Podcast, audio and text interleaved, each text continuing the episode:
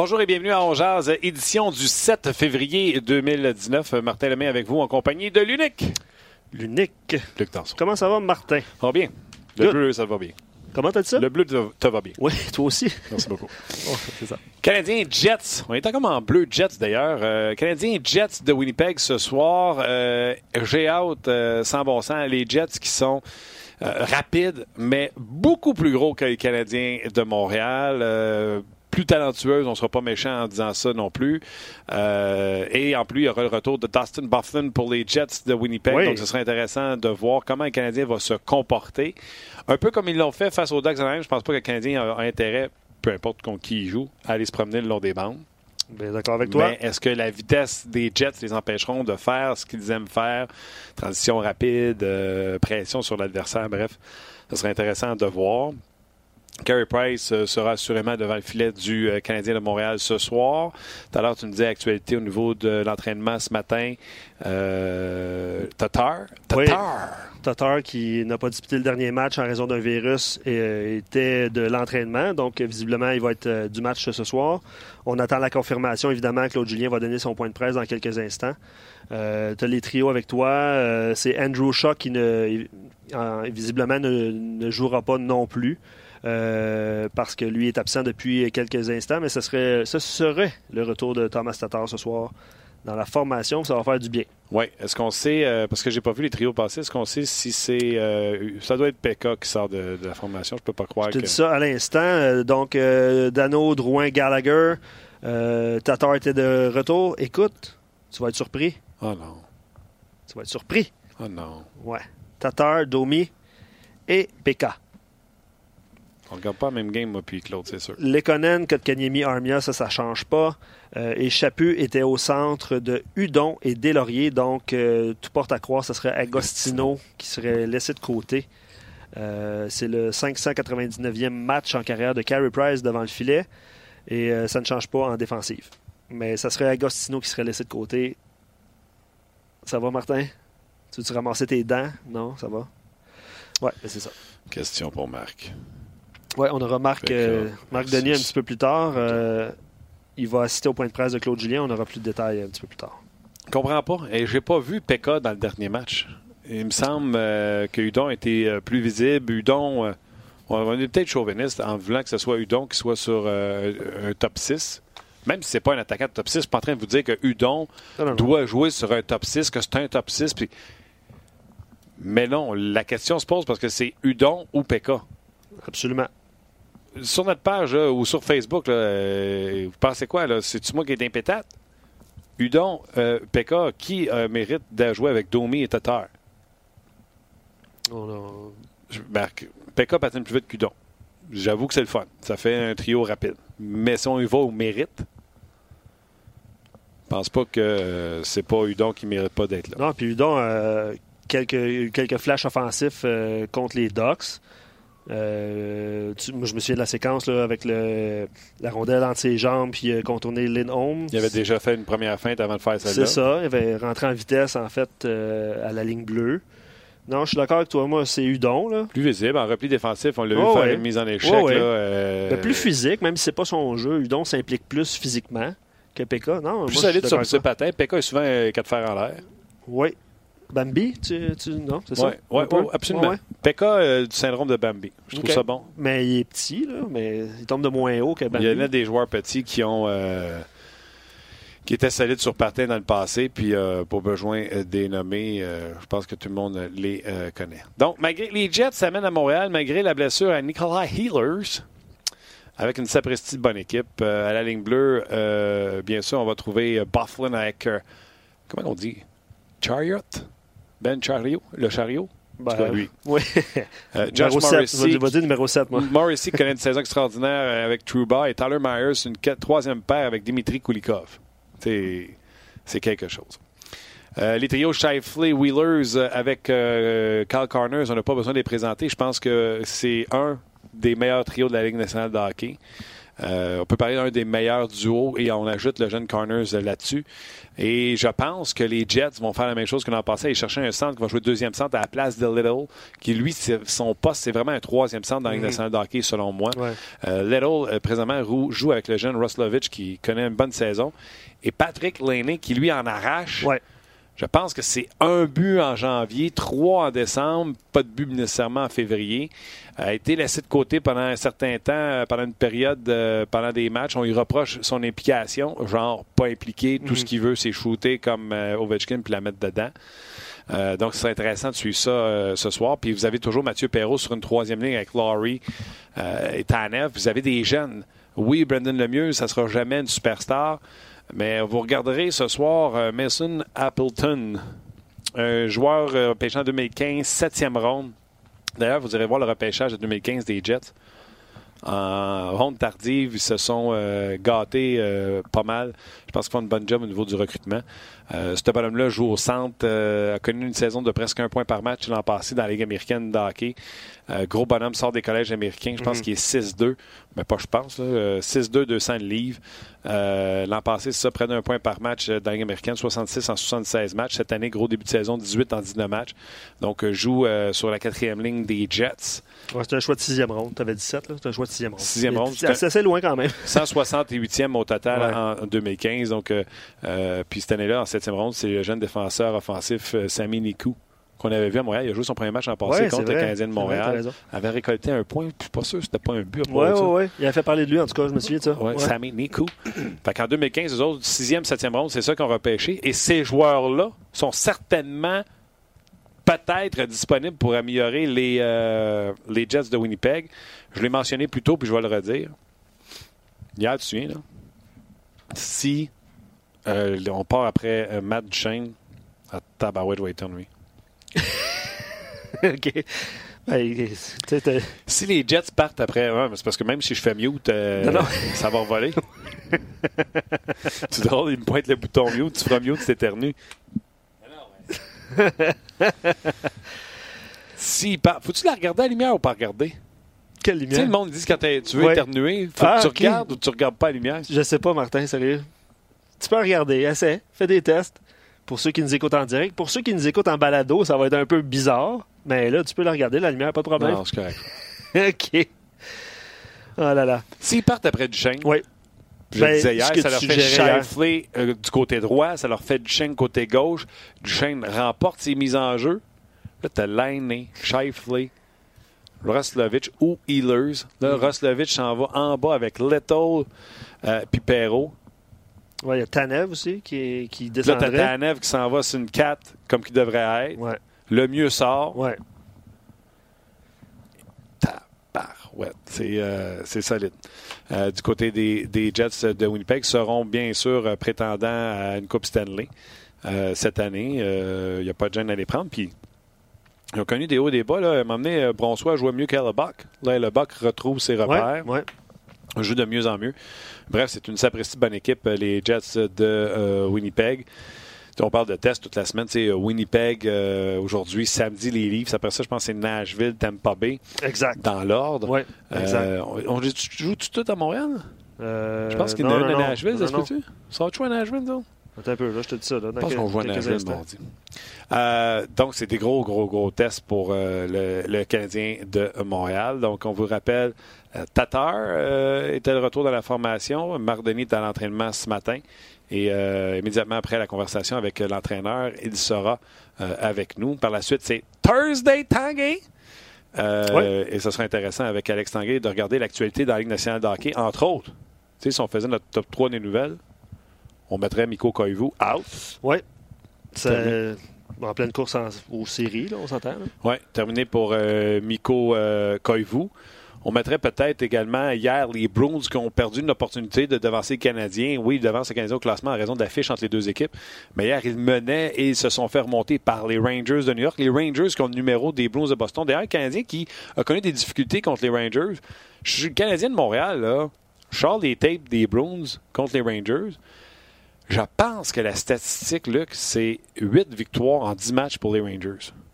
8 victoires à leurs 10 derniers matchs. Contre Boston. contre Boston. Ben, c'est ça. Fait que si t'as de la misère contre Boston, sors le tape des Rangers contre les Bruins, puis regarde ce qu'ils font de bien contre, euh, contre les Bruins. Euh, Raffia s'est terminé en tir de barrage. Les Bruins, avec le point, rejoignent le Canadien troisième au euh, classement, mais ils sont devant parce que l'affiche entre les deux équipes, lorsqu'ils s'affrontent, les Bruins ont eu le meilleur depuis le début de la saison. Oui, puis euh, tu parlais tantôt, euh, on parlait de- en début de semaine le- du possible duel canadien-Leafs en séries éliminatoires. Canadien qui va affronter les Leafs euh, samedi Ouais. à Montréal. Tu parlais de Montréal, c'est Nage- c'est à Nashville et euh, à Tampa pour la semaine prochaine. Nashville, t'aimes pas. Euh, mais c'est espacé les matchs. Là, euh, je... Mardi, non, non, non, jeudi? c'est. Non, c'est. euh, Ce soir, euh, le Canadien reçoit les Jets. Samedi, reçoit les Leafs. La semaine prochaine, c'est jeudi et samedi. Ah, il n'y a pas de match. Pas de match jeudi. mardi, exact. Donc, c'est voyage vers Nashville, jeudi ben, plate, et à Tampa.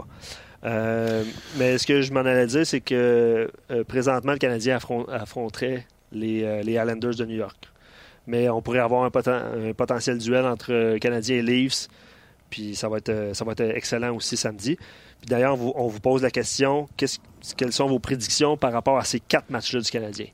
Euh, Je pense pas que ça va être quatre défaites, mais est-ce que vous attendez. Quel genre de match vous attendez du Canadien, en fait? On attend vos réponses euh, sur rds.ca. Absolument. Puis on me dit qu'on avait un petit problème sur Facebook, euh, donc euh, on parle pas à Facebook présentement, on parle seulement sur rds.ca.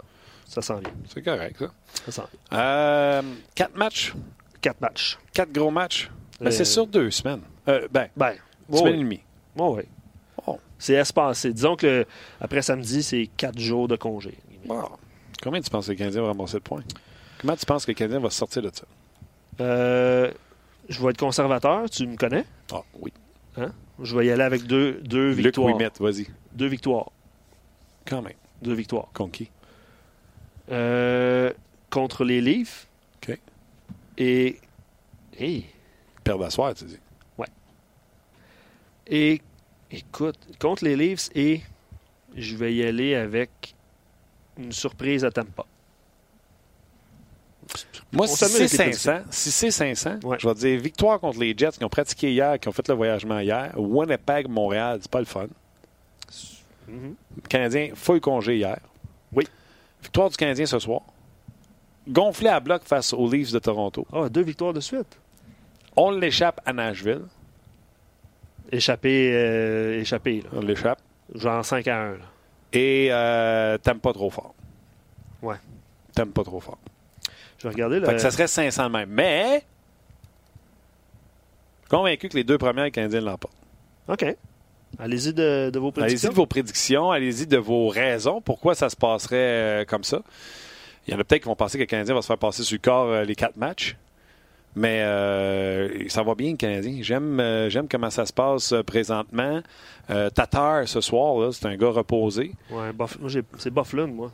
On dirait que c'est l'impact de Bufflin, du retour de Bufflin, qui me fait pencher pour ça. Ouais, il va vouloir trop en faire. Ah. C'est Bufflin. OK. Bufflin, c'est pas vrai qu'il va arriver, puis il va jouer non, ça non. safe, Non, puis il va amener le gars dans le coin, puis terminer sa mise en échec, puis euh, tu sais. Non, non. Lui, il va prendre le puck, puis il va partir, puis il va dire Ah non, je me souviens comment on fait. Je, com- je comprends. Tu vois, je vais te lire euh, des commentaires qu'on reçoit. Euh, Gaétan est assez généreux. Il va de 6 points sur une possibilité de 8. Ouais, C'est le premier texte que j'ai vu. essa- essayez de décrire euh, comment vous voyez ça. Ça va, ça va aider. Ouais. Euh, victoire contre Toronto et Nashville. Ouais. Donc, défaite ce soir, soir. Tu vois, c'est la même prédiction que. Non, c'est vrai, moi j'ai dit pas. Euh, 500 pour les 4 matchs. C'est un commentaire qu'on reçoit aussi. Deux victoires, Deux deux victoires défaites. défaites, selon moi, Toronto et Winnipeg. Est-ce que ce sont les défaites ou ce sont les victoires? Non, mais il dit victoire. Toronto, c'est Gabriel, mais ça flag Ouais. trop vite, je l'ai manqué. C'est ça. Euh, faut pas oublier que Anthony Emi va jouer un match sur les quatre. Arrête donc. Qu'est-ce que t'en penses? Pourquoi? Je sais pas. Ben non. Quatre matchs Carey Price. Est-ce passé comme ça? Ben, donne-moi, donne-moi. Non, je suis d'accord avec toi. Il est dans le net à soir. Ouais. Samedi soir à Montréal, c'est pas un 2 en 2. C'est sûr qu'il va être là. Quatre jours plus tard. C'est sûr qu'il est à Nashville. Six jours plus tard, c'est sûr qu'il est à Tampa. Mais je, je suis d'accord avec toi. Hey. Ouais. Non, non, non. Là, tu, tu, tu me fais pas le coup de. Non, non, Price à toi, arrête ça. Euh, Y a-tu quelqu'un qui pense que Niemi. Toi, tu penses que Niemi en jeune?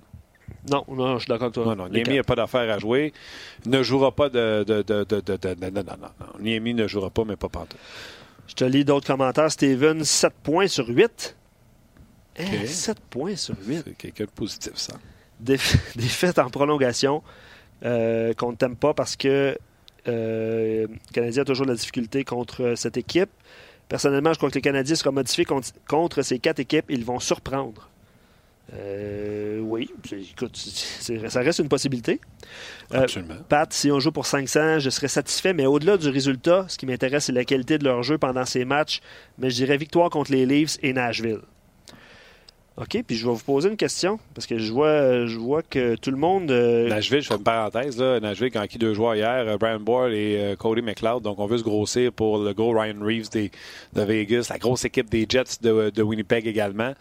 Les Prédateurs qui sont all-in visiblement. Déjà deux choix de pêchage de partie, le deuxième de 2019 et je pense c'est le septième de 2020. Et déjà, David Poyle a annoncé que son premier choix de cette année était disponible. Il a déjà un joueur qui ne fonctionne pas ou qui ne sont pas avec l'équipe. Je pense entre autres à Fiala, qui pourrait peut-être être disponible pour un joueur. Il y a également, je pense, les autres comme meilleur jeune joueur qui ne joue pas, euh, selon la chronique de François Le, Stéphane Leroux qu'on a. Euh, François Leroux, tu l'as débattu. Oui, ben chronique que vous pouvez lire sur rds.ca. Euh, le jeune joueur, j'ai oublié son nom, là, je vais le retrouver euh, rapidement. Euh, donc, c'est un jeune joueur finlandais qui est présentement à Milwaukee. Tolvanen? Oui. C'est ça. Que, que, pas une coupe de lettres. C'est ça, ça. C'est lui. Oui, mais euh, texte disponible sur rds.ca. Puis, euh, oui, il est en une ce matin. C'est ça, exactement. Euh, Hilly Toivanen. Toivanen, tu vois, j'avais dit Toivanen. J'étais ouais, pas, loin. J'étais pas loin. J'étais pas loin. Euh, ils ont des, quand même des, des, des atouts intéressants euh, s'ils veulent faire une transaction et encore pire si jamais ils faisaient une transaction hockey. Parce que tu ne donnes pas un Toivanen si tu n'as pas un joueur qui est signé sous contrat. Peut-être dans sa location, on peut donner un premier, puisque ce sera un premier choix tard. Puis, by the way, là, Toivanen, si ma mémoire est bonne, il avait pris 30e. On jase. Euh, oui, tu as, raison de, as raison de le mentionner. Mais. Ah, je, voulais, je voulais juste. Excuse-moi. Je voulais juste euh, poser cette question-là aux éditeurs parce que tout le monde coupe la poire en deux ou donne beaucoup plus de victoires que de défaites aux Canadiens. Euh, si Canadien euh, remportait, euh, remportait seulement qu'un match ou. Oui. Je pense qu'on attend. Ça te déconcentre, hein? On entend déjà Marc. Je ne sais pas si lui nous entend. Salut, Marc. Oui, je vous entends bien, merci. Je suis en train de parler avec euh, la personne qui m'a répondu, qui m'a dit une couple de minutes, je vais te mettre en communication. Fait que, bon, voilà. T'es là. Non, on t'entendait, donc euh, tout se bien de, de, de commencer euh, tout de suite. Et le gars à qui tu jasais, c'est le merveilleux euh, Guillaume. Nicolas, aide-moi. Nicolas. c'est Nick, ouais. J'ai eu peur. C'est Guillaume Nicolas, son nom? C'est Ouais, juste Nicolas. OK. Puis c'est là, bon. commence-moi pas comme dans Dîner de con. Ah, c'est juste. Non, c'est pas c'est juste. C'est Nicolas. OK, ça va. Euh, comment ça va? Ça va super bien, merci. Et toi? Ça va fantastique. Tu étais à l'entraînement ce matin. Euh, première nouvelle, c'est que tu as vu euh, Thomas Tatar s'entraîner avec euh, ses, euh, ses coéquipiers. Oui, Thomas Tatar était de, était de retour à, à l'entraînement et. Ben, c'est mon mort, c'est bon. Thomas Tatar était de retour à l'entraînement, euh, ferait de la formation donc euh, euh, ce soir pour le Canadien. Il, sera de retour avec, avec Domi, il évoluera avec Pekka également, qui va être à droite. Charles Dudon est donc rétrogradé au quatrième trio. Kenny Agostino va sauter son tour. Et pour ce qui est du reste de la formation, c'est la même chose pour le Canadien. OK. Pas te dire j'ai pâté ma coche, puis tu vas me dire que capote pas que ça, Martin. Mais il me semble que PK, euh, dans les matchs en fin de semaine, il était un peu invisible pas mal, puis on voyait plus Udon. Pourquoi PK au lieu? Ben, euh, pour quelques raisons. La première, moi, je pense que c'est ben, je pense quoi? La première, c'est la vitesse. Euh, on en a beaucoup quand Charles, contre Charles, quand il bouge pas ses, pieds en territoire euh, central, en zone neutre. Et il y a une chose que Pekka fait bien, c'est qu'il patine et qu'il se pose pas de questions. Maintenant, pour les jeux offensifs, là, il devrait s'en poser encore moins de questions parce que je le trouve nerveux parfois, Pekka. Je le trouve un peu intimidé à faire des jeux offensivement alors qu'il a pourtant certaines habiletés. Et il y a une décision qui s'en vient. Quand Andrew Shaw va être prêt à revenir, euh, il y a une décision qui s'en vient. Puis j'ai comme l'impression qu'on veut en prendre une entre Udon et Pekka, même si Agostino est loin de me convaincre avec ses dernières performances, puis je sais plus non plus. Alors, euh, j'ai pas nécessairement toutes les réponses, mais je te dis pourquoi c'est Pekka qui est encore là. C'est parce que Udon en a eu des occasions. Il a joué sur le jeu de puissance. Il a aussi joué sur un, des, trois premiers trios sans nécessairement être en mesure de produire. Et euh, maintenant, on veut voir si Pekka est capable de le faire. Euh, Agostino a eu cette chance-là aussi. Pekka l'avait pas vraiment eu encore depuis qu'il l'a fait. OK. Ben, l'aspect patin de Pekka, là, euh, j'ai dit à Luc, je dis sans être Paul Byron, ça, ça garde cette, cet élément-là, le fun de ce trio-là, ça patine. Tatar, Domi, Pekka, ça patine. Sauf que Pekka est souvent sur le, sur dos, là, c'est, on dirait Bambi des fois. Euh, je sais pas s'il est souvent sur le dos. Je trouve qu'il comme je te dis, il est comme nerveux offensivement. Des fois, je le trouve soit dans les jambes, ou pas à la bonne place, ou, pas prêt à faire le jeu. Tu sais, il y a une passe là, en plein centre qui est disponible, mais il va plutôt choisir, en bon français, le chip à board. Là. Tu sais, il va plutôt choisir le jeu sécuritaire, l'option la plus sûre, euh, au lieu de, tenter quelque chose d'un petit peu plus, je vais dire le mot osé, mais euh, qui pourrait rapporter de grandes distances, maintenant.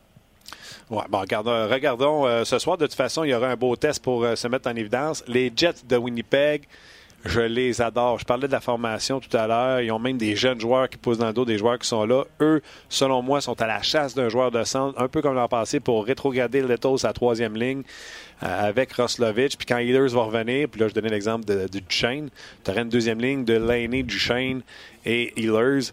Cette équipe-là est bâtie pour gagner. Oh, et puis en 2019, tu as probablement l'équilibre rêvé, je veux dire rêvé, entre euh, le gabarit, la force physique, mais aussi la rapidité et les habiletés. Tellement.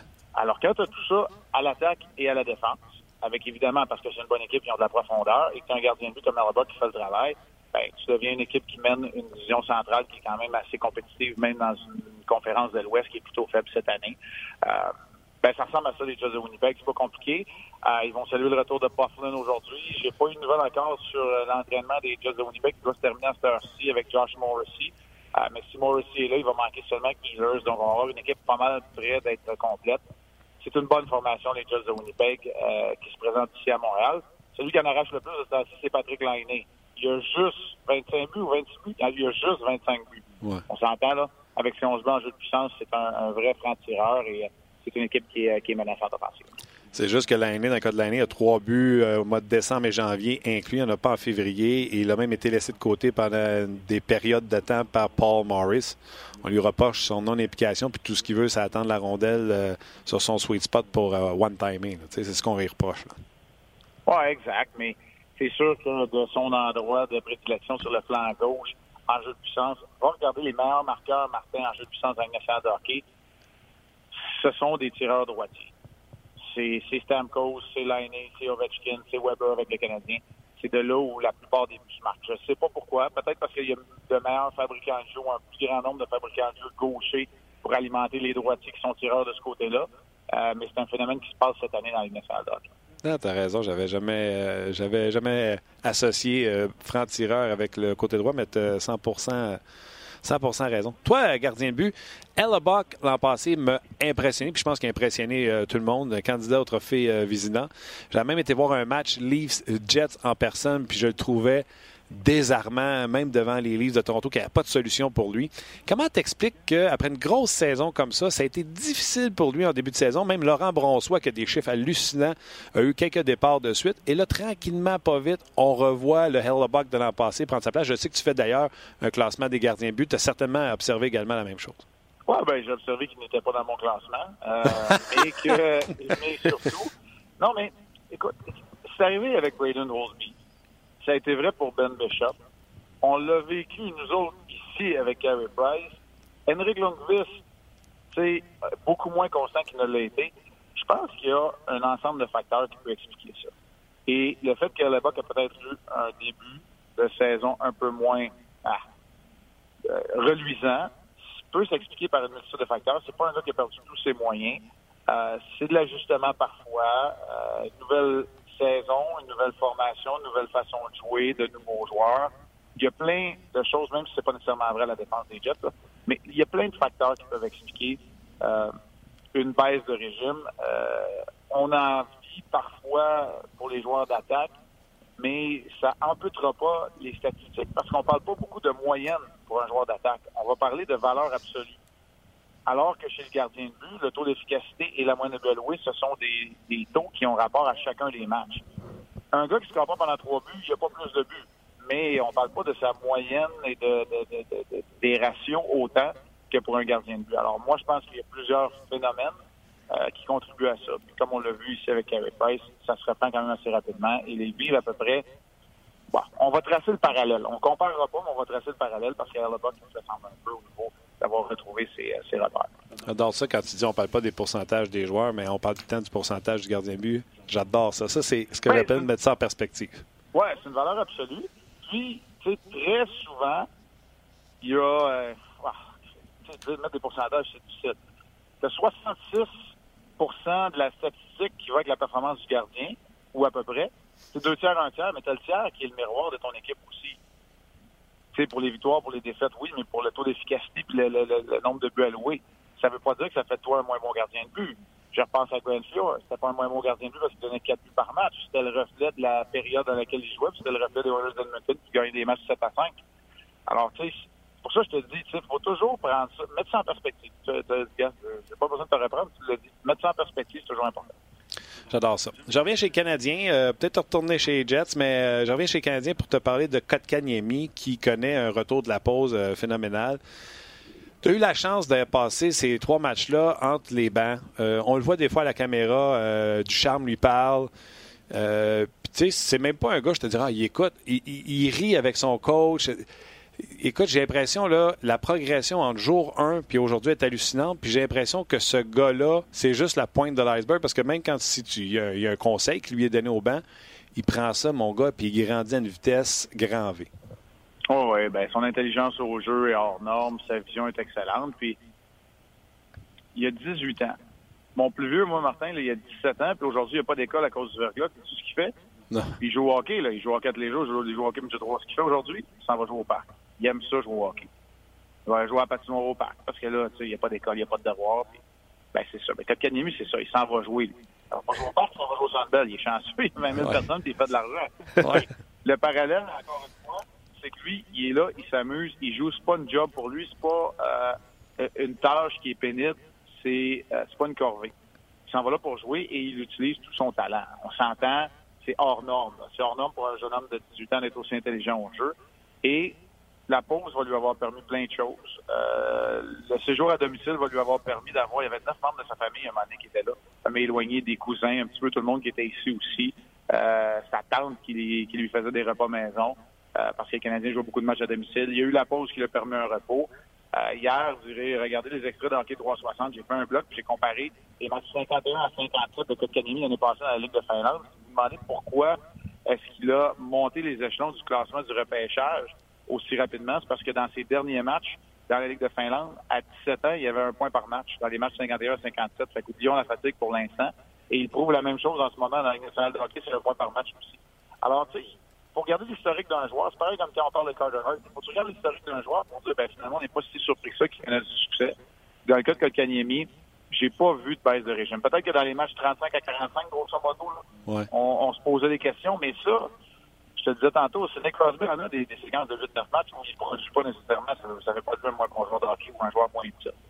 Ouais, puis euh, j'adore tellement euh, ta- ton parallèle, mais son entourage aussi, tu as parlé de la famille, mais là, sur Ah la oui. glace, le fait qu'il est avec des, des- des gens qui parlent sa langue, euh, Ah Armia oui. a l'air vraiment de faire un rôle de grand frère avec lui parce que pour moi, il y a une différence entre Kotkaniemi avec Armia. Là, Armia a été blessé.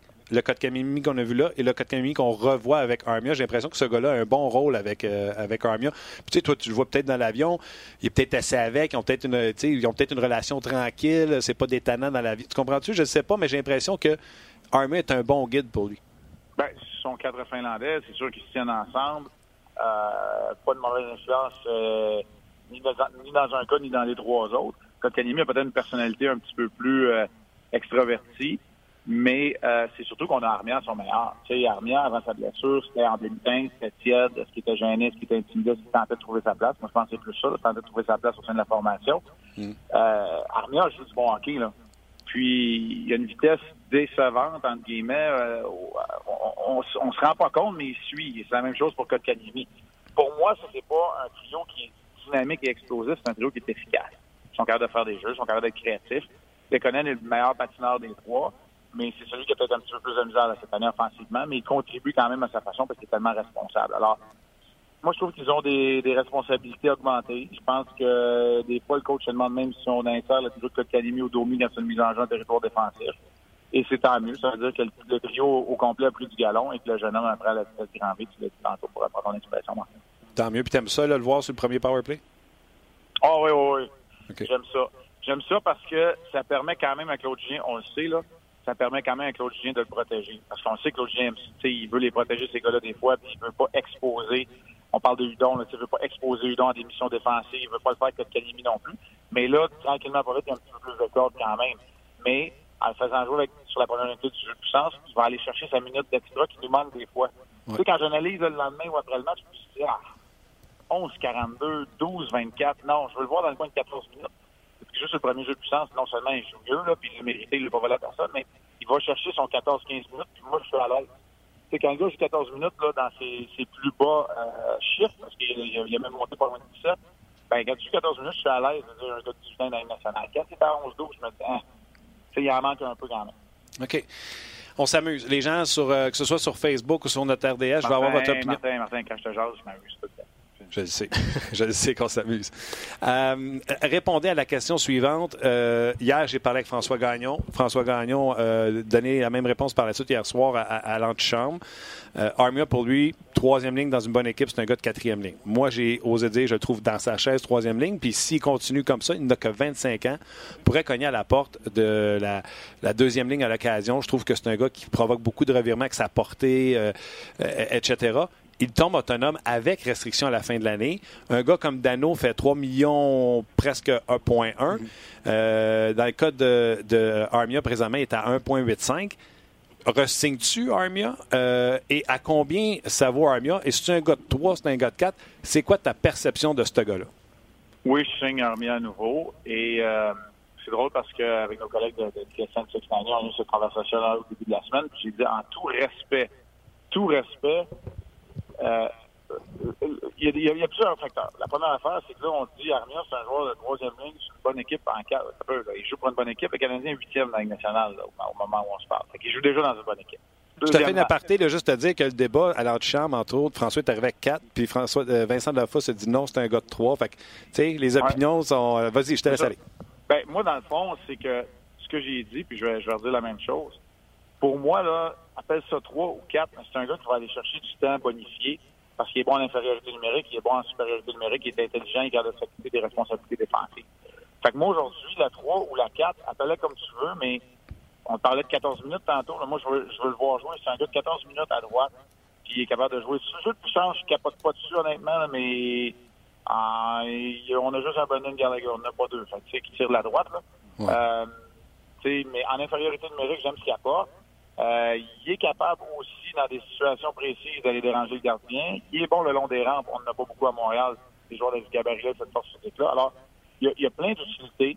Et pour moi, je le vois, je suis bien correct à ce qu'il soit à droite sur une 3. Je serais bien correct à ce qu'il soit à droite sur une 3B ou une 4, appelons ça comme on veut. C'est mm -hmm. comme ça que je le vois dans une équipe de championnat. Moi, je vais plus loin que la bonne équipe parce que pour moi, il joue déjà dans une bonne équipe. Il est correct comme troisième, des fois comme deuxième. J'ai pas de problème. Mais dans une équipe de championnat qui aspire au grand honneur, tu as parlé de profondeur tantôt, c'est parfait sur une 3 ou une 3B, c'est numéro 1. J'adore ça. C'est pas un gars de franc. Tu sais, des vraiment francs gars de 4, là, qui sont pas capables, puis là, je vais faire attention à ce que j'ai encore, mais tu sais, comme je sais plus, exemple, tu vas te donner 9 bonnes minutes. Il n'y en a plus beaucoup dans la Ligue nationale de hockey, là. Tu sais, ça commence à être de plus en plus réparti, là, le, le temps d'utilisation et le temps de jeu. OK, j'adore ça. Mais tu lui donnes combien? Combien ça vaut, un mieux? Ouais, là, Martin, je vais te le dire tout de suite, je suis un gars qui est assez pragmatique, cartésien, puis là, je suis pas devant mon ordinateur, j'ai pas les chiffres au complet, il faudrait que je vois dans mon échelle où je le situe, puis fait que je suis pas capable de te le dire, mais tu m'as dit que Dano fait combien exactement? 3.083 et les deux ouais. ont le même âge, 25 ans. Bon, oui, mais tu sais, c'est sûr que tu te fies pas autant sur Armia que sur Dano. La production offensive va être un petit peu plus basse. Fait que T'es es dans les chiffres à. Euh, dans les chiffres à Byron, qui a signé peut-être un petit peu plus vieux? Byron 3.4. 3.4. Ouais, ben, le contrat d'avant était à 1.6. Ouais, ben, 1.6. D'après moi, c'est ça. D'après moi, t'es dans, es, es dans le coin du 2 millions. T'es dans le coin okay. du 2.4, 2.6. C'est ça, c'est parfait. C'est parfait, j'étais avec toi. Moi, j'ai 2,5, puis je vais y aller plus loin que ça avec la Ligue nationale, que les salaires augmentent tout le temps. Tu sais, le gas qui a signé il y a un an, il y a deux ans, à 3, aujourd'hui, ça vaut plus ça. Fait que tu sais, tu le signes à 2,5 je n'ai pas de problème avec ça. Sur ma troisième ligne qui peut me dépanner, en, ah plus, du, en plus du rôle de grand frère qu'il fait avec euh, Kotkaniemi, j'ai aucun problème avec ça. Ça, revient-tu à 7.7 pour 3? Ça revient-tu, je sais pas. Je n'ai pas, pas, cette réponse-là, mais ça, ça, pourrait ressembler à ça. On est d'accord. OK, je ne veux pas te laisser. Euh, dernière question, je te laisse aller après. Bon texte euh, pour euh, Carter Hart. Moi, j'ai gardé ça simple. C'est pas, pas un texte de fond de recherche. J'ai pas parlé à 150 personnes, mais j'ai fait une analyse vidéo euh, j'ai regardé son parcours, j'ai parlé à une couple de gens, des observateurs. C'est pour de vrai, là, Carter Hart. Moi, ce que j'aime de lui, euh, j'avais dit à Luc en début de saison, les Flyers ont fait une erreur. J'avais vu le dernier match hors concours à Boston. J'étais là, euh, Flyers, Bruins, puis il fallait que Carter Hart reste avec les Flyers. Je savais qu'il était jeune, il allait faire des erreurs, mais il a quelque chose que tu ne l'apprends pas dans la Ligue américaine. Il est d'un calme olympien, puis il donne confiance aux jeunes devant lui. Sais, Ron Extall, il est tant mieux, il est mort au combat en protégeant ses valeurs, ce qu'il croyait vraiment. Et lui, ce qu'il a dit, ça fait tellement longtemps. Il y a tellement de pression pour trouver un gardien de but numéro un avec les Flyers. OK, ils se sont trompés dans le cas de Bobrovski. Il y en avait un qui s'en sont débarrassés, mais ça fait tellement longtemps que là, on ne le jettera pas dans la fosse au lion, on va le protéger. On va lui donner une année complète de hockey professionnel à Lehigh Valley. Il va être le gardien de but numéro un là-bas. Ça va bien. Et en se défendant bec et ongle en défendant ses valeurs bec et il, a péri de par son, ce qu'il tentait de protéger. Et parfois, dans ces jeunes gardiens de but-là, je reprends Carey Price, j'ai parlé hier de, Patrick Roy aussi à, Hockey 360, euh, il y a de ces jeunes gardiens-là qui arrivent et qui sont prêts. Ils sont pas parfaits, ils sont pas à point au niveau de la lecture du jeu et de la technique, mais de par leur calme, comme tu as dit, de calme olympien, de par leur niveau compétitif, ils sont capables de compenser. Et moi, pour moi, c'est ce qui est en train de se passer là-bas à Philadelphie. Et ça a repris tout ce brouhaha-là, puis ce ménage euh, du printemps un peu hâtif, quand tout le monde se fait mettre dehors, puis tu es dernier dans la Ligue nationale, ça a fait diminuer la pression. Il n'y allait plus dans la fausse au lion. Alors, Ron n'avait pas tout tort sur toute la ligne. Mais il n'y avait plus de fausse au lion parce que là, la pression elle avait diminué de plusieurs crans. Il était 31e dans la Ligue nationale de fait que, il, a, il a profité aussi, c'était pas la situation optimale, mais il a profité d'un vent c'est drôle à dire, d'un vent favorable parce que c'est 31e qui est arrivé là en ce moment. Il est en train de, renverser la vapeur. C'est une équipe qui a quand même du talent dans sa formation. Sur ton tweet, euh, puis euh, tu sais, tu pas. Sur ton tweet que tu as écrit pour le texte de Carter Hart, euh, Luc Gilina, notre collègue, a rajouté si jamais il rentre les Flyers en séries éliminatoires, il sera considéré pour le Calder. Ben écoute, hier, on a fait une face à Hockey 360 parce qu'il porte déjà le nom d'un trophée. Puis il dit, ben non, il va-tu devenir Carter Calder avant la, avant la fin de la, bon. de, la saison, puis Carter Vizina avant la fin de sa carrière, peut-être. Mais euh, écoute, moi, moi je pense qu'il va falloir qu'il soit considéré parce que il va aller au il va dépasser la demi-saison et euh, de le faire à l'âge de 20 ans. Mais c'est une excellente cuvée, là. Euh, cette année, les, les, les 4-5 premiers choix jouent, ils sont bons. Peterson tout feu de même s'il a été blessé. Euh, il va en avoir plusieurs euh, bons joueurs Depuis quelques années, on a des équipes exceptionnelles. Marc, un gros merci. C'est un super match à faire ce soir. On va te regarder, c'est certain. À partir de 18h30, soyez là. Tu vas être là en émission d'avant-match également. J'ai bien hâte. Salut Martin. Ah. Bye. Ciao, Merci. C'était l'excellent euh, Marc Denis. Puis je textais Alex Tanguay pendant ce temps. Voyons, qu'est-ce qui se passe? J'ai dit, j'ai dit, Marc, euh, avec Marc, j'ai pris une photo de, la photo du, vidéo de Marc euh, que vous voyez à l'écran. Alex Tanguay va nous appeler dans quelques instants, mais c'était le fun. C'était le fun, euh, les comparaisons. Tu sais, quand on parle des gardiens de but, c'est pourcentage. Ça, c'était, cette partie-là, c'était, très intéressant. Vous le savez maintenant, les changements dans la formation. du côté du 15 Montréal. Je sais pas ce que les gens ont dit au sujet de, de Armia. Ouais, ben, je pense que les gens se en grande partie sont d'accord avec, euh, avec Marc euh, pour la signature du, euh, du, futur contrat de Armia. Troisième, quatrième trio, des avantages numériques. puis la plupart, comme Jean par exemple, c'est son cas. Il y a l'aspect avantage numérique aussi. Puis comme, comme Marc l'a mentionné, c'est un peu je vais employer son expression, je pense qu'il dit je trippe pas bien bien sur le fait qu'Armia soit employé en avantage numérique, mais pour. Euh, ça fonctionne, l'avantage numérique va bien. Puis, tu sais, il récupère les rondelles. Des fois, tu perds la rondelle, puis. Euh... il va falloir qu'il mette dedans maintenant. Ouais, mais ben, c'est un peu ça. ce qu'on veut, c'est que l'avantage numérique fonctionne. Et il y a Steve qui dit qu'Armia, le trio de Kotkaniemi va mieux depuis qu'Armia est revenu. Puis, tout de suite après, il y a quelqu'un qui, a, son nom n'est pas écrit, qui dit Armia, c'est un joueur de quatrième ligne sans plus. Donc, les, les, euh, les opinions. Ça tourne autour de ça, par Les opinions différentes sphère, euh, dépendamment qui on lit. Alex Tanguay, comment ça va? Ça va bien, vous autres? Ça va bien. T'as-tu ma photo? J'ai eu ta photo. Marc il est encore aussi beau qu'il était durant son jeune temps quand j'ai joué avec lui avec l'Avalanche du Colorado. Quel, euh, c'est vrai, vous avez joué ensemble. Hein? nous autres, quand on a vu son entrevue au championnat junior, on a fait oh, OK, il parle bien puis il pourrait faire du média. Toi, tu le savais-tu aussi? Écoute, j'avais une idée qu'il parlait bien. J'avais une idée quand, durant sa carrière, on l'avait vu avec, avec Joël Bouchard, il, avait, quand il avait commencé à faire la partie entraînement de la section euh, d'école hockey à Joël Bouchard à la télévision. Fait que je le savais qu'il y avait un, il y avait une aptitude à ça, parce que c'est toujours quelqu'un qui a bien parlé, c'est quelqu'un qui est capable de bien verbaliser ce qu'il veut dire. Et puis, euh, je le savais qu'il aimait le hockey aussi, qu'il allait graviter autour du fond du hockey. Fait que pour moi, de voir Marc comme ça, écoute, euh, on a une longue histoire, Marc et moi. Premièrement, au niveau junior, euh, il nous a battu à game numéro 7 pour aller à la Coupe Memorial, l'année que les, les Olympiques de Hull était l'équipe haute, mais dans l'autre division, c'était les Saguenayens contre les Moussettes. Et puis, le Moses de Marc Denis nous a battus en, match numéro 7 euh, à Halifax pour aller à la Coupe Memorial. Fait ah À partir de là, on a commencé à se connaître. Et puis, euh, deux ans plus tard, ben, quand j'ai été repêché avec l'Avalanche du Colorado, après ma première saison junior, j'étais allé avec les Bears de Hershey. Puis ça, ça démontre un peu quelle sorte de personne que Marc est. J'étais arrivé pour les cinq derniers matchs de l'année, puis l'équipe m'envoie à l'hôtel. Puis l'hôtel à Hershey, Martin, je ne sais pas si tu es déjà allé à Hershey, là, mais c'est pas euh, c'est pas un grand centre-ville. Donc, pour aller, euh, mon, mon pre-game meal, ça faisait au McDonald's, au Pizza Hut. Euh, j'avais hâte de sortir de là, puis Marc et sa femme m'ont invité à rester avec eux pour le reste de l'année. Et puis j'avais toujours apprécié ça. J'ai toujours une bonne relation avec Marc. Écoute, c'est une, personne extraordinaire. Fait que non, vraiment, je suis content pour pour lui, puis je l'agace tout le temps qu'il y a de l'air aussi jeune qu'il était dans le temps qu'on a commencé au Colorado. Non, non, il est fort, Marc Denis, tu le regardes, là, il, c'est un beau garçon. Euh, il a toute tabarnouche, euh, cette tabarouette-là. Il parle bien, euh, les femmes l'aiment. il a tout. Il est en shape à part de ça. Puis t'as des méchantes paluches. Quand il te donne la main, t'es jamais sûr s'il va t'ordonner. C'est fun de savoir ça, ces histoires-là de, de, qui t'a invité chez, chez lui. Toi, t'as pas, pas été chanceux. Marc Denis puis Patrick Roy, je pense.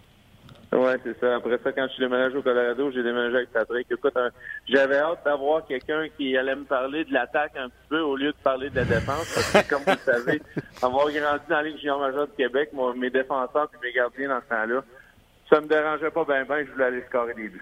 J'en doute même pas. OK. Euh, Canadien va avoir euh, quatre gros matchs. Euh, qui s'en viennent, c'est des gros tests. Avant qu'on parle des matchs, je veux que tu me parles comme joueur? Tu sais, souvent, on va voir les gars dans le vestiaire, les gars disent oh, non, on regarde pas en avant, c'est le prochain match qui compte, on regarde pas le classement. Alex Tanguay, quand tu es dans une équipe de hockey, puis tu vois que les quatre prochains matchs, tout le monde à l'extérieur, mais à l'intérieur du vestiaire, vous devez vous dire OK, on a des tests qui s'en viennent.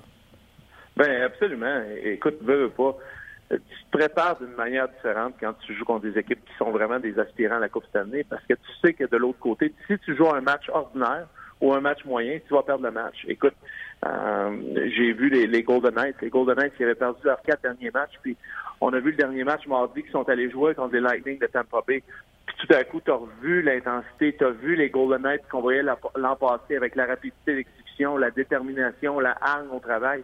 Ben, pour les Canadiens, ça va être un petit peu la même chose parce que quand tu joues ces équipes-là, tu, parles de Winnipeg, tu parles de Tampa Bay, tu parles de Nashville, c'est toutes des équipes qui sont aspirantes à la Coupe puis c'est toutes des équipes qui ont tellement de profondeur que si tu ne donnes pas ton meilleur match, ton meilleur effort, ben, tu n'as pas de chance de gagner dans ces matchs-là. Donc, euh, euh, puis, veux, veux pas, tu sais, la, la, situation du Canadien, je sais que tout est bien, tout est beau pour le Canadien présentement, mais quatre matchs, tu peux pas te permettre d'aller 0 et 4 contre des équipes aspirantes à la Coupe année parce que les, les choses au classement. On voit Caroline, qu'est-ce qu'ils font présentement. On voit Buffalo qui essaie de se maintenir. On voit les Flyers de Philadelphie qui, s'ils gagnent un autre deux matchs consécutifs, peut-être vont se mettre dans une position pour aspirer aux éliminatoires. Fait que ces quatre matchs-là, tu te dois de les regarder un après l'autre, mais tu te dois d'être sûr de lever ton jeu d'intensité. Puis habituellement, euh, pour moi, Martin, quand tu as une équipe qui a de la confiance comme le Canadien, tu veux ces défis-là. Tu veux avoir cette chance-là de jouer contre les bons les bonnes équipes de l'autre côté, de mesurer, voir où tu es. Puis avec le Canadien, ben quand tu as un gardien comme comme Carey qui qui joue de la manière dont il joue présentement, écoute, je pense qu'on va avoir une chance. J'ai bien hâte de voir euh, comment on va jouer dans les prochains matchs. J'adore ça. Là, dis-moi la vérité. sais, les coachs vont faire leur vidéo, ils vont avoir la séance vidéo avec le Power Pick quand ils vont arriver, blablabla, les gars vont se préparer. C'est-tu déjà arrivé que tu arrives dans un match, des fois on appelle ça un match baromètre, euh, contre une puissance, puis que le coach ne vous parle pas avant le match parce qu'il se dit j'aime le feeling, j'aime comment ils sont gonflés à bloc, puis paf, pas de speech d'avant-match, les gars savent ce qu'on va faire sur sa glace. Écoute, il y a plusieurs manières de, motiver tes troupes, euh, Martin, puis pour moi, Écoute, ce que Claude Julien fait présentement, il pousse les bons boutons. Parce que, on voit l'utilisation des joueurs. On voit, pour moi, écoute, j'ai été tellement impressionné depuis le début de la saison parce que souvent à Montréal, on voyait les jeunes aller dans les lignes mineures. Puis des fois, pour des jeunes, puis chaque jeune, puis chaque cas est différent, dépendamment de leur mentalité, dépendamment comment ils, ils travaillent, dépendamment quel âge ils ont, dépendamment du style de joueur. Mais des fois, d'avoir ces joueurs-là grandir autour de ton équipe, c'est toujours mieux. Puis je me souviens au début de la saison, on parlait Ah, Kotkanemi a juste trois, quatre buts de marquer, euh, peut-être qu'on serait mieux de donner. Non, on l'a développé de la bonne manière. Fait que pour moi, je pense qu'on pousse les vrais boutons. Puis avec le feeling que Claude Julien a pour cette équipe-là, je pense qu'il sait quoi dire dans la chambre. Est-ce que ça va être leur donner un speech ou est-ce que ça va dire OK les gars, à soir là, je vous laisse aller. Allez-y, puis on part, puis écoute, je pense qu'avec le feel qu'il a de son équipe-là, euh, j'ai bien hâte de voir comment l'équipe va, sortir, mais pour moi, peu importe la manière dont Claude va le faire présentement, je pense qu'il connaît exactement ou sait exactement il doit s'en aller dans, la motivation de cette équipe. As-tu déjà eu ça, un coach, euh, dans certains matchs où l'enjeu était grand, c'était contre une grosse équipe qui ne vous parlait pas avant ou euh, des choses inusitées que tu as vues avant un match? Ben, écoute, oui, j'ai déjà eu des des, des coachs euh, qui, qui ne parlent pas vraiment. Écoute, le, match numéro 7, pour moi, la Coupe cette année va être va être une image que je vais me souvenir. Tu sais, même le match numéro 6, c'est Raymond Bourg qui avait comme donné le speech d'avant-match. Le match numéro 7, écoute, Bob Hartley est rentré dans la chambre, il n'aurait pas rentré dans la chambre. Euh, je pense pas que ça aurait fait une différence sur la manière dont on, se serait motivé pour, pour ce match-là. Donc, pour moi, là, vraiment, tu te dois d'avoir un fil de ton équipe, mais les joueurs dans des situations comme ça, puis dans une saison de 82 matchs, écoute, le Canadien peut avoir un mauvais match contre les, Jets de Winnipeg, ça peut arriver. Peut avoir un mauvais match peut-être contre les, les Maple Leafs de Toronto, ça peut arriver. Mais ce, que, ce que Claude Julien va faire, va faire en sorte de donner la meilleure chance à son équipe de gagner. Puis son, sa motivation ou son speech d'avant-match hmm. va peut-être dépendre du match de la veille aussi. si on a un mauvais match contre Winnipeg, mais peut-être que le, le, speech ou la façon de le faire va être différent face au face aux Maple Leafs, face aux Predators, face au face au Lightning. Fait écoute, on va voir comment on joue la prochaine game, mais c'est un bon test parce que les Jets de Winnipeg, je sais pas si vous les avez vus, euh, Martin, dernièrement, mais euh, Shifley a recommencé à jouer du gros hockey, du hockey pesant, du hockey comme il avait fait un petit peu l'année passée dans les séries de, de je vais vous montrer que je suis le plus gros puis je suis le plus fort. Puis autour de ça, il y a beaucoup de il y a beaucoup de skills. Euh, Bufflin qui va revenir au jeu aussi, ce qui va ajouter une nouvelle dimension à l'avantage numérique parce qu'on pense à son lancer à la pointe. Je pense que ce lancer-là, il facilite euh, la ligne de passe à Shifley dans l'enclave pour Wheeler, puis la ligne de passe à Patrick Liney de l'autre côté sur l'avantage numérique. Fait, pour moi, là, Dustin Bufflin va ajouter un gros élément à cet avantage numérique-là. Quelle équipe! Euh, j'en parlais tantôt un peu avec Marc. Euh, Hellebuck qui recommençait à garder les buts. Euh, c'était plus difficile au début de saison. Tu l'as dit, Bufflin à défensive, Morrissey, Trouba, Bufflin. Euh, tu as Myers, une troisième paire de défense. Et tu as des jeunes qui poussent. Je parlais tantôt d'Appleton qui, qui allait super bien dans la Ligue américaine de hockey depuis deux ans, qui joue sur une 4. Healers qui est blessé. Euh, sont certainement à la poursuite d'un joueur de centre pour faire comme l'an passé. Puis moi, j'ai suggéré, si j'étais eux autres, je paierais pour aller chercher Matt Duchesne. Là. Ça ferait droitier, Shifley, gaucher, Duchesne, qui gagne des mises en jeu du côté gauche en plus. C'est toute une équipe de hockey.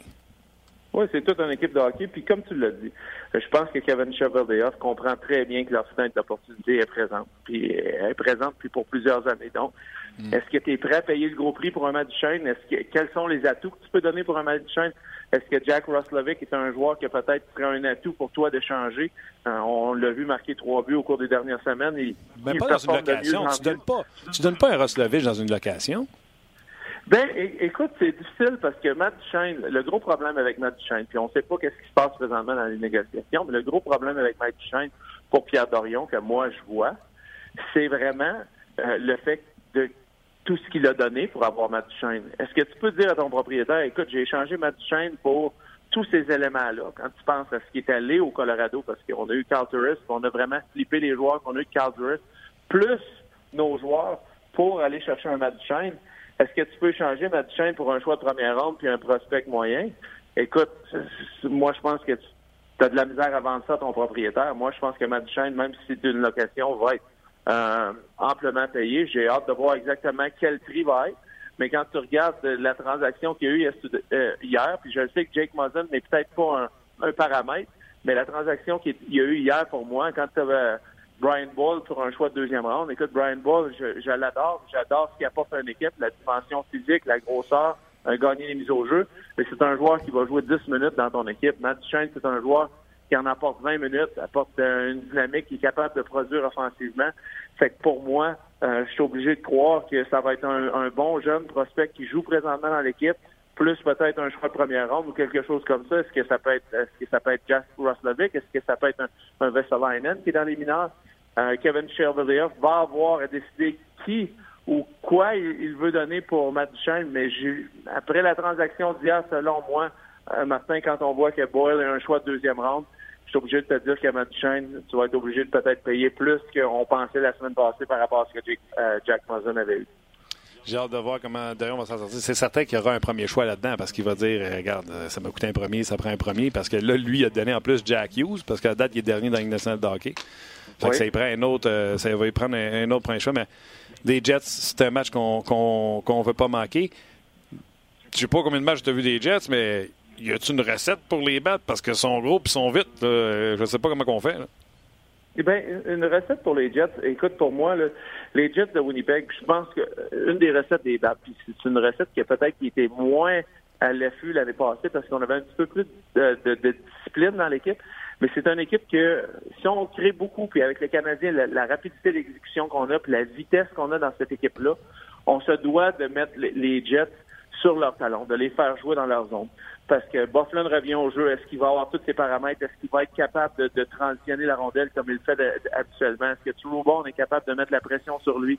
Euh, Morrissey est un excellent patineur, lui, capable de sortir la rondelle. Est-ce qu'on est capable de faire jouer les Jets dans leur zone le plus possible par rapport à notre rapidité? Puis si les Canadiens sont rapides, les Jets, c'est une équipe qui sont... Des fois, on, prend, on prend beaucoup de pénalités chez les Jets. Fait si le Canadien joue de manière rapide, on joue dans la zone des Jets, on leur fait prendre quelques pénalités, tout d'un coup, on voit ce, manque de rythme-là pour les joueurs offensifs des Jets, on voit ce manque de, de, cette frustration qui embarque dans le match. Euh, pour moi, les Canadiens, la recette gagnante, c'est vraiment d'utiliser la rapidité, la rapidité de transition, rapidité sur l'échec avant. Si on fait ça, euh, on va se donner une bonne chance de gagner contre les Jets de non, de voir ce match-là. Vous avez des questions pour Alex Tanguay, vous gênez pas sur notre page rds.ca. On jase, bien sûr. Alex, on change de vitesse, on s'en va au euh, coup dur que les, le Wild a reçu en Miko Koivu, mais j'ai comme envie de voir le bon côté. Tu sais, quand on parle de la profondeur que le Canadien n'a peut-être pas, Minnesota vient de perdre un bon joueur de centre et leur ligne de centre demeure. Stall, Charlie Coyle, une chance qu'on est allé chercher Victor Rask et Erickson Eck. C'est pas pire quand même, même s'ils viennent de perdre un joueur de centre extraordinaire. Oui, c'est pas pire quand même. Écoute, euh, soyons honnêtes avec Miko Koivu. Miko Koivu est vieillissant. Euh, tu, tu parles de 35, je pense qu'il approche le 36. Euh, écoute, Miko, c'est pas quelqu'un qui va, c'est quelqu'un qui va te donner des minutes stables, des minutes qui, que, tu peux dépendre au niveau défensif. Mais est-ce que c'est quelqu'un qui va t'apporter un punch à l'attaque? Écoute, pour moi, Miko Koivu, c'est quelqu'un qui est peut-être 40, 50 points, 55 points par saison dans la Ligue nationale. C'est vraiment son potentiel à l'attaque mais il apporte beaucoup de stabilité. Il est capable de gagner les mises au jeu, capable de jouer contre une première trio de l'autre côté. Est-ce que Rask est capable de faire ça? Oui. Est-ce que Coyle est capable de faire ça? Oui. Est-ce que certainement Stall est capable de le faire?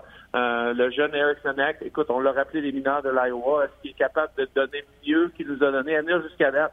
Euh, il a eu beaucoup de chance avec le Wild du Minnesota, puis je suis pas sûr qu'il y, y, a un potentiel qui est peut-être plus haut que ça donc, pour moi, j'ai hâte de voir parce que Paul Fenton aussi, euh, on a parlé au cours des dernières semaines de, des transactions, qu'est-ce qui allait arriver. Paul Fenton, son, objectif puis sa job en prenant la, en remplaçant euh, Chuck Fletcher l'été passé comme directeur gérant des, des du Minnesota, c'était vraiment d'apporter cette équipe-là à transitionner vers une équipe qui allait avoir du succès dans les cellules éliminatoires.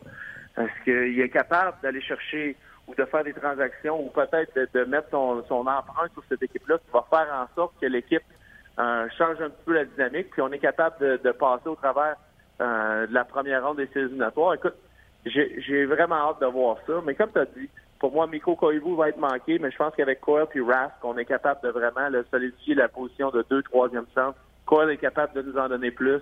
Euh, c'est un joueur qui est gros, il est physique, il est capable de, euh, donnera pas nécessairement une production à l'attaque de, 80 points, mais comme Miko un petit peu capable d'aller chercher un, 45, 50, 55 points euh, par saison. Fait j'ai hâte de voir comment ça va se passer avec eux, mais certainement que Paul Fenton dans les premières dans les prochaines semaines. Je suis curieux de voir ce qu'il va faire avec son téléphone parce que euh, il se doit se mettre un empreinte, un empreinte différent sur cette équipe-là pour leur donner une chance d'accéder au deuxième tour de la, des séries éliminatoires. Puis ça sera sûrement pas facile, Martin, parce que tu regardes, on a parlé des Jets, mais regarde ce que les prédateurs vont faire aussi. Puis d'après moi, puis David Paul n'a pas fini de magasiner. Euh, je pense que les prédateurs, vraiment, pour eux, cette année, ça fait plusieurs années qu'on cogne à la porte. Euh, je vois la manière dont Yossi joue à Combe à la défense. C'est une équipe qui, encore une fois, là, va être euh, très, très dur à jouer contre dans les séries éliminatoires. Oui, puis je vais y revenir à Nashville parce que ton point est excellent. Je veux juste terminer sur le Wild du Minnesota parce que Fletcher a mis en masse salariale au fond. Là. Euh, Fenton, il est pogné avec pas de cap. Il pas de place sous le cap ben ben pour travailler. Peut-être que la blessure de Miko Koivu va améliorer ça. Mais comment tu fais pour pas réussir à avoir un meilleur line-up ou un line-up qui va plus loin? Quand ton gardien de but numéro un te coûte même pas 5 millions par année. Tu as même pas as 5 millions d'un avec tes deux gardiens de but, puis tu n'es pas capable de profiter de ça pour avoir euh, plus d'argent ailleurs à la défense ou à l'attaque pour gagner. écoute, pour moi, écoute, le point premier de, ça, euh, puis j'adore ce que Souter est capable de faire à la défense. Souter est un gars qui joue beaucoup de minutes. Mais pour moi, quand tu as commencé ton équipe en allant chercher un Zach Parisé, puis écoute, Zach Parisé, dans le moment euh, où il a été euh, où on a été le chercher chez Wild du Minnesota. Il venait d'avoir une saison extraordinaire avec les, les Devils du New Jersey. Mais est-ce que Zach Parisé est quelqu'un qui, comme par exemple, comme Jonathan Taves, comme Ryan Getzlav, comme André Kopitar ont fait au cours des huit, neuf dernières années avec l'équipe, donner une chance à cette équipe-là de gagner.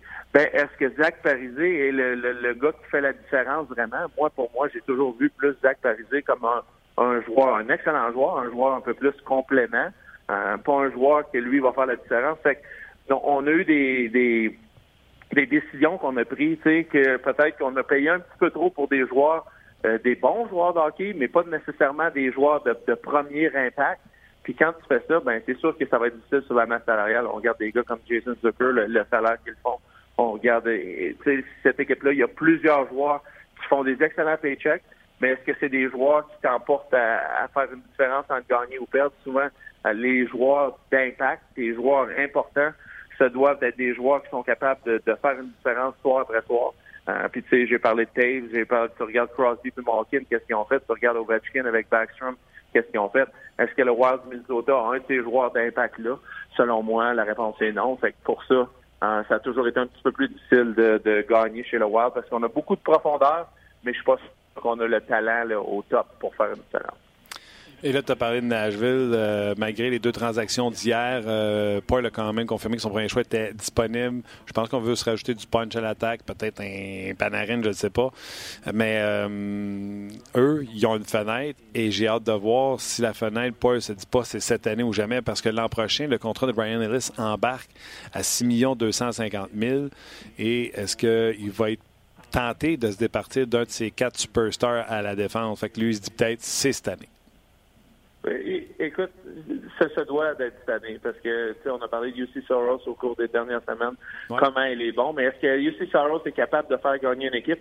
Écoute, il n'est pas prouvé. Puis Pekka René va être là encore pour quelques années, mais Pekka René, tu sais, à un moment donné, le, le, le, le, temps va le rattraper parce que veut, veut pas en vieillissant, les, les capacités vont diminuer, les capacités physiques. Donc, nécessairement que c'est la fenêtre d'opportunité pour les pour cette équipe-là est, présente. Est-ce qu'on se doit d'aller chercher, puis quelles sont les choses qu'on a besoin? Selon moi, on a besoin d'un petit peu plus de punch à l'attaque.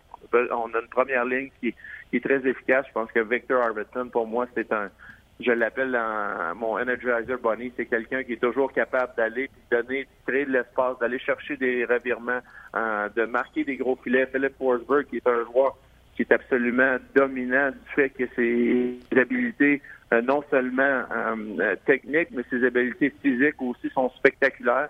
Ryan Johansson, qui est un pas nécessairement un gars de, de, de produire à chaque match, mais c'est un joueur que dans les dans les dans les séries éliminatoires l'an passé, on a vu, puis dans les dernières années, on a vu qu'il est capable de lever son jeu d'un cran. C'est un gros bonhomme qui est capable de jouer contre une première trio, mais le deuxième trio de cette équipe-là, qui est le gars qui va nous faire marquer? Est-ce que c'est Turris? Pas sûr. Est-ce que c'est Smith? Est-ce que c'est Fiala qui n'a pas encore été capable de s'établir comme un joueur constant sur un point offensif? Euh, Colton Sisson, je l'adore. Je pense que c'est plus un troisième centre qu'un deuxième trio, mais il joue très, très bien dans les éliminatoires. Mais est-ce qu'on a quelqu'un dans cette équipe-là, Martin, qui est capable de donner euh, des gros buts? Euh, tu as parlé de Panarin. Est-ce que ça peut être quelqu'un d'autre, comme un Matt Shine aussi, que peut-être qu'on on, est on serait capable d'aller chercher des sénateurs d'Ottawa? Euh, j'ai vraiment hâte de voir quelle va être la pensée de, de David Poyle, mais je suis sûr que David Poyle, lui, j'en ai pas de doute, parce que lui aussi, pour lui, David Poyle, tu regardes ce qu'il a été capable de faire avec les, prédateurs de nageuses durant les dernières années, dernières années puis il rajeunit pas. Euh, je sais pas comment longtemps qu'il lui reste à travailler comme directeur gérant, mais selon moi, lui, il lui manque une, une Coupe Stanley, puis il va être prêt à donner des atouts futurs pour aller chercher cette fameuse Coupe Stanley. Absolument. Puis, euh, il y en a qui ont un doute sur l'âge de David Poyle. Il a bâti les Capitals de début des années 80. fait que ça fait un bout qui traîne sa bosse dans la Ligue nationale de hockey.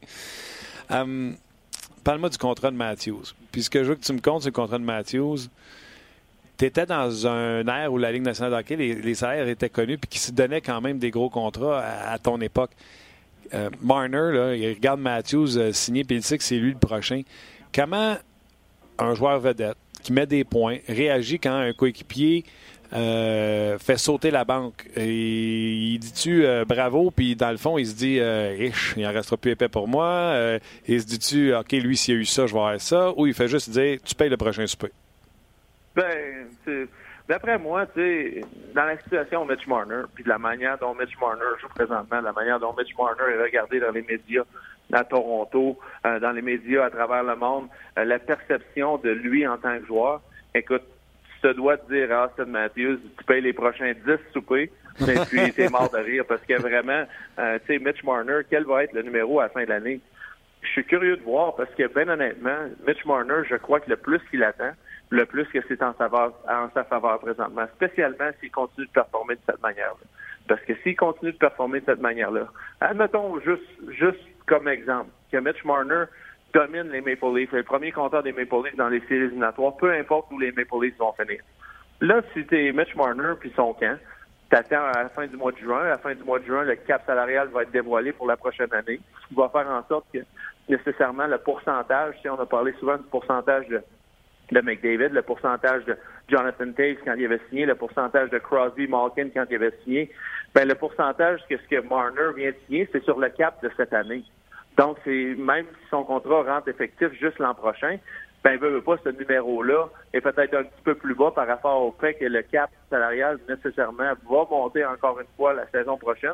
Donc, c'est ce pourcentage-là que le cap va monter. Est-ce que ça donne plus d'espace à Mitch Marner? Écoute, je suis curieux de voir, mais pour moi, ça va être extrêmement difficile de dire, euh, de Carl Dubas de dire à Mitch Marner, euh, ton numéro va être beaucoup plus bas que celui de Matthews, va être beaucoup plus bas que celui de John Tavares, parce qu'avec ce que Mitch Marner nous donne comme performance aujourd'hui, euh, je pense pas que tu peux aller bien, bien en bas au-dessous de ce que euh, ces deux compagnons d'équipe ont. Puis à partir de ce moment-là, ben, pour Mitch Marner, tu veux avoir une équipe qui est compétitive, parce que je pense que, on en a parlé aussi, avec ce que Matthews a signé. Si Matthews avait signé un contrat de 8 ans, je peux vous dire une chose, que le numéro n'aurait pas été 11,614 euh, millions. Le numéro aurait été beaucoup plus élevé que ça. OK. Mais là, tu me dis que comme joueur, tu étais content quand tu avais des collègues qui, euh, qui faisaient sauter la banque? Ben, écoute, euh, oui et non. Au début du cap salarial, la dynamique était beaucoup différente de ça. Tu, parles en 2003-2004. le cap salarial était à 39 millions présentement, euh, moi, si, les joueurs qui ne se doivent pas d'être contents avec des choses comme ça, c'est vraiment les joueurs qui travaillent de l'équipe et les joueurs de, soutien de cette équipe-là. Parce que si je suis un Connor Brown, si je suis un Casper Kapanen, si je suis un, Zach Hyman, ben, à un moment donné, tu te dis, ah, ben, Tavares, tu fais 11, Euh, Austin Matthews va faire 11.6. Mitch Marner va faire, c'est quoi le minimum que Mitch Marner peut faire l'an prochain? Il va faire sûrement plus que Jack Eichel, sûrement plus. Donc, le numéro va être autour de 11. Donc, sur un cap salarial de 80 millions, on a trois gars qui, qui vont être signés pour 33. Puis là, euh, Morgan Riley va signer dans... Puis je me souviens pas de la longueur euh, du terme de, de, de Riley. Donc, la seconde que Riley va signer lui aussi, ben on va avoir plus que la moitié du cap qui est parti. Fait que c'est sûr que ça donne pas beaucoup de marge de manœuvre pour les autres. C'est plus vraiment ces joueurs-là qui sont impactés que les joueurs euh, les joueurs vedettes, si on veut. Fait que pour moi, je pense pas que Mitch Marner, ça lui dérange. Je te dirais que s'il y a un impact à avoir, c'est plus sur les joueurs de, de, soutien de cette équipe-là qui, eux, euh, nécessairement voient que bon ben, eux autres, ils ont eu leur argent, mais probablement qu'on va avoir à nous squeezer nous autres un peu plus. Exact. C'est Jake euh, Gardner qui sera assigné. Les livres seront une décision à prendre une décision à prendre dans son cas. OK, euh, on, se fait une date euh, à Saint-Valentin? Parfait. Je vais, être, là la semaine prochaine. Certainement pas plus cute tu vas eu en date à Saint-Valentin, mais je vais me forcer. Parfait. Good. Right. à toi. Bye-bye. Bye-bye. C'était Alex euh, Taguay. Écoute, il me reste encore plein de sujets, mais il est déjà 1h05. Oui, pour ceux qui nous, euh, nous écoutent en direct, Marianne, euh, tout le monde se pose la question, donc Marianne, est-ce qu'il y a encore la, la place la, place sur la masse salariale des livres de Toronto? Ben, il va y avoir de la gymnastique à faire. Vous venez euh, d'en parler. Ben, je regardais la masse des livres. C'est assez serré, hein? L'an prochain, déjà, sont engagés pour 71,9 hmm. si le cap restait à 79,5. Ce qui ne sera pas le cas. en tout cas, je pense que c'est 81, c'est pas 81 ouais, et ils ont 14 joueurs de signer. Puis après un roster de 23. Oui. Euh, bon point euh, d'un auditeur qui dit qu'ils euh, ils vont sûrement tenter de se débarrasser de, du salaire de Patrick Marleau à 6 millions. Là. Je ne sais pas si c'est un rachat de contrat dans son cas. Je ne sais pas ce qui l'a amené à Toronto. Il y a peut-être des garanties aussi qu'on ne connaît pas là-dedans. là dedans mais c'est sûr que c'est cher à payer à 6 millions, Patrick Marleau. Mais Patrick Marleau, il faudrait regarder la, règle parce que c'est un joueur qui a été signé après 35 ans. Oui, c'est vrai, tu as raison. Donc, euh, j'ai hâte de voir euh, où euh, ça va se situer, ça. C'est peut-être Nylander qui va falloir qu'il lève les feutres dans son cas. effectivement, c'est un bon point. Euh, évidemment, plusieurs questions que vous nous avez posées. Euh, tu, sais quoi, on va se garder pour demain. Je vais laisser euh, quelques notes pour le match de ce soir. C'est Ellerbach qui va être le gardien partant. Josh Morrison n'est pas en uniforme ce soir. Il a été blessé contre les Sharks. Brandon Lemieux, le fils de, Claude, va affronter le Canadien à Montréal pour la première fois. et puis, on l'a dit un petit peu plus tôt, Dustin, Dustin Bufflin qui est de retour dans la formation ce soir après une absence de 15 matchs. Euh, puis il a été questionné par les journalistes tantôt, euh, un petit peu plus tôt, ça va être qui son partenaire en défense ce soir. Puis Paul Morris, l'entraîneur, a dit il va jouer avec un des cinq autres. Défenseurs. C'est bon, ça? Hein? Hmm. Donc on va le, on va le découvrir euh, on va le découvrir pendant le match. un petit peu avant le, avant le début du match. J'ai vu passer quelqu'un qui a dit Martin est certainement l'animateur RDS qui fait plus d'argent. T'as vu ça passer? Non, mais tu sais pourquoi il a dit ça? Oui. Parce qu'il sauvait son linge? Parce que Martin est le seul qui s'habille pas en soute. C'est ça. Fait que j'ai dit, ben, il y a quand même des, un chandail RDS. RDS. Voilà. Et, euh, il t'adore. Mais je trouve c'est sous pareil. oui, effectivement. Et il t'adore. Oui. Ouais. C'est ça. C'est dit. J'aime pas ça, les sous. Non? J'essaie le moins possible d'en porter. Oui, mais surtout euh, pour euh, ceux qui nous écoutent en téléchargement, en balado, que tu aies un saut ou pas, ça n'a pas vraiment d'importance et d'impact. On est d'accord. Voilà. Martin, veux-tu faire un podcast? Yeah! C'est ça. Excellent. All right. Euh, ça met la table. Je sais. Euh, en tout cas, moi, j'ai hâte au match de ce soir. Ça n'a pas de bon sens. Euh, j'ai hâte de voir ça. J'en manquerai pas une seconde. J'espère que vous allez suivre également nos émissions, que ce soit entre deux matchs, le 5 à 7, bien sûr, hockey 360 en avant-match à partir de 18h30. Et bien sûr, le match 18h30 à 19h30, pardon, avec Marc et Pierre. Marc qui sera entre les bancs, bien sûr. Ouais, ben bon match. Bon match à tout le monde. Merci, On en demain. Merci à vous autres d'avoir été là. On se rejase demain. Bye bye.